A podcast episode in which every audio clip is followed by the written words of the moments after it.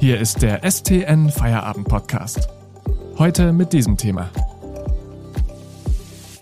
Jenseits vom Regenbogen. Wie steht es um die Rechte Homo- und Transsexueller? Am Mikrofon ist Eva Maria Manns. Hallo.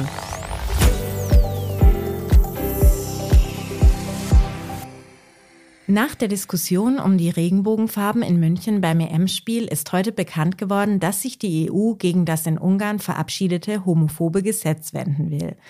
Das Gesetz will Informationen über Homo- und Transsexualität beschränken. EU-Kommissionspräsidentin von der Leyen nannte das Gesetz jetzt eine Schande. Doch wie steht es allgemein um die Rechte Homo- und Transsexueller in Europa und in Deutschland? Darüber spreche ich heute mit meinem Kollegen, dem Politikredakteur Christian Gottschalk. Hallo Christian. Hallo Eva. Worum geht es denn in dem aktuell in der Kritik stehenden ungarischen Gesetz eigentlich?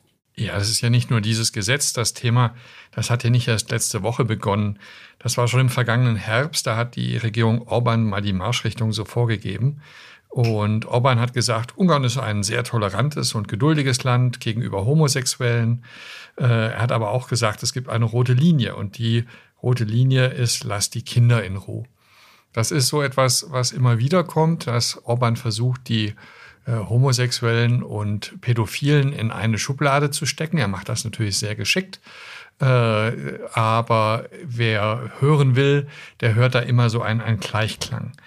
Ähm, die Regierung hat damals schon Homosexuellen verboten, dann Kinder zu adoptieren. Und jetzt hat Ungarns Parlament ein Gesetz erlassen, das unter anderem ein Verbot von Büchern und Filmen und anderen Inhalten vorsieht, das Kindern und Jugendlichen irgendeinen Zugang äh, äh, geben kann. Also all, all Bücher, in denen das Thema Sexualität anders behandelt wird, wie ich sage mal im klassischen Sinne.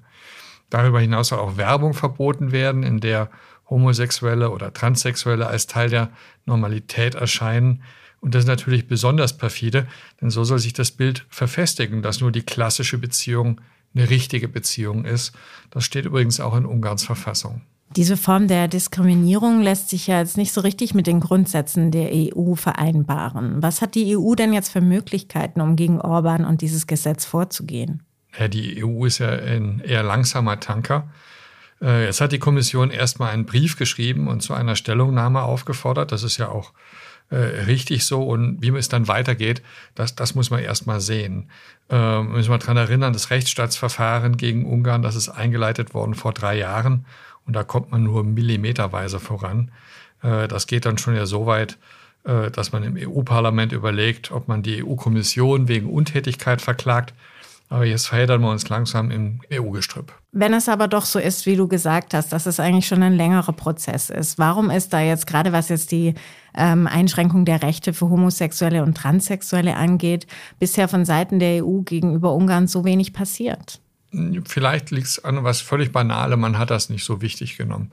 Und äh, jetzt hat der Fußball eben dafür gesorgt, dass es doch eine Publizität und eine Aufmerksamkeit weit über die Grenzen äh, herausbekommen hat.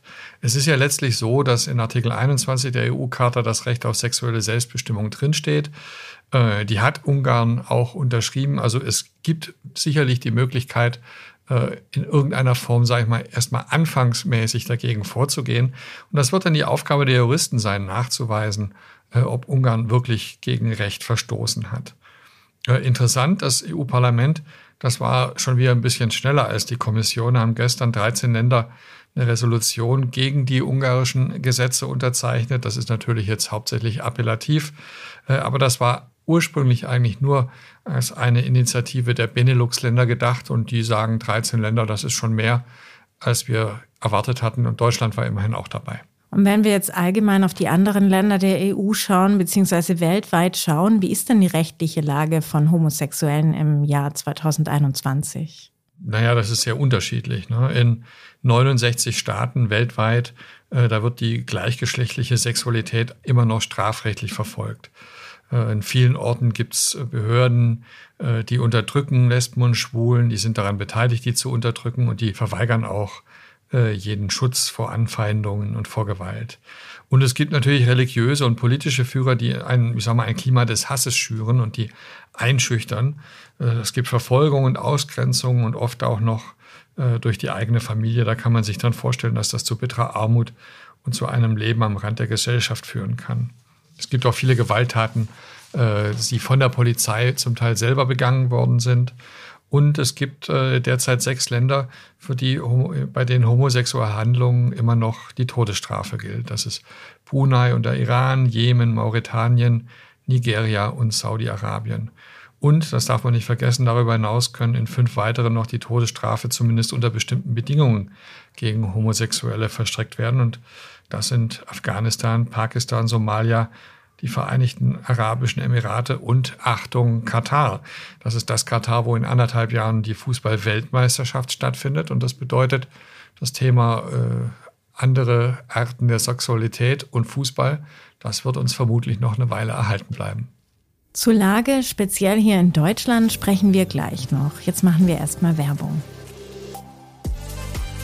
Bitte denken Sie daran, den STN Feierabend Podcast zu abonnieren, damit Sie keine Folge mehr verpassen. Mehr Hintergründe und Analysen bekommen Sie mit einem STN Plus Abo für nur 6,90 Euro monatlich kündbar. Aktuelle Nachrichten aus Stuttgart und die Ergebnisse des VfB finden Sie jederzeit in unserer STN-App oder auf stuttgarter-nachrichten.de. Lesen Sie die Nachrichten. Christian, du hast eben schon die rechtliche Situation für homo- oder transsexuelle Menschen in Europa und der Welt beleuchtet. Wie sieht es denn eigentlich jetzt im Moment hier in Deutschland aus? Also die Lage der Schwulen und Lesben in Deutschland, die ist, wenn man das mit der Welt vergleicht, natürlich super. Äh, aber es ist nicht so, dass es nicht auch noch besser werden könnte. Äh, also machen wir mal einen ganz kleinen Rückblick bis 1994, da war Homosexualität noch ein Straftatbestand, zumindest offiziell. Äh, seit 2001 jetzt können Schwule und Lesben eine eingetragene Partnerschaft eingehen und auch inzwischen eine Ehe. Äh, und Soldaten, die bei der Bundeswehr Nachteile erlitten hatten wegen ihrer sexuellen Orientierung, die sollen entschädigt werden, zumindest symbolisch. Das ist natürlich alles klasse. Ähm, aber es gibt auch hier noch Ungleichbehandlungen und das auch im gesetzlichen Bereich. Also zum Beispiel im Bereich von Adoptionen, da ist immer noch nicht die komplette Gleichstellung erreicht. Äh, und auch bei Blutspenden, das klingt äh, wirklich äh, natürlich jetzt nicht so dramatisch, aber für die Betroffenen äh, ist das immer noch ein Fall von Diskriminierung. Da dürfen zum Beispiel schwule Männer nur unter ganz bestimmten Voraussetzungen Blut spenden. Jetzt haben wir gerade einen homosexuellen Gesundheitsminister und der ist dran, da was zu ändern. Heute ist eine Entscheidung in der Richtung gefallen und im September könnte das soweit sein. Und dann muss man aber auch sehen, natürlich, wenn wir auf das tägliche Leben schauen, äh, das ist unterschiedlich. Also in Berlin oder in Stuttgart, da ist ein schwules Paar im Straßenbild normal. Äh, das ist Standard. Aber vielleicht ist es auf der Ostalpe oder an der mecklenburgischen Seenplatte noch nicht immer ganz so normal. Und da wird dann auch noch anders geschaut.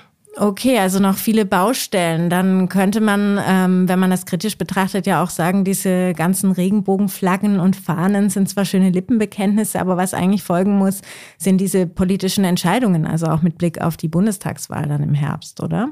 Ja, das sind natürlich äh, Symbole. Wenn man jetzt irgendwie Stadien in den Regenbogenfarben erstrahlen lässt, äh, hat man natürlich faktisch erstmal nicht äh, viel erreicht. Aber das sind schon auch wichtige Symbole, die dafür sorgen, dass das Thema im Gespräch bleibt und die dafür sorgen, dass darüber nachgedacht wird und die da dann irgendwann vielleicht auch politische Prozesse in Anstoß bringen. Und äh, natürlich ist das so, dass verschiedene Parteien äh, zu diesem Thema auch verschiedene Stellungnahmen abgegeben haben und wem das bei der Bundestagswahl wichtig ist. Und äh, das wichtigste Thema, der muss dann natürlich in die Wahlprogramme gucken und schauen, wie dieser Punkt speziell ihm jetzt bei welcher Partei am besten gefällt. Dann danke ich dir an dieser Stelle, Christian Gottschalk, für deine Einschätzungen. Morgen gibt es wieder eine neue Folge. Ich wünsche Ihnen noch einen schönen Abend. Das war der STN Feierabend Podcast für heute. Mehr News gibt's im Netz unter stuttgarter-nachrichten.de.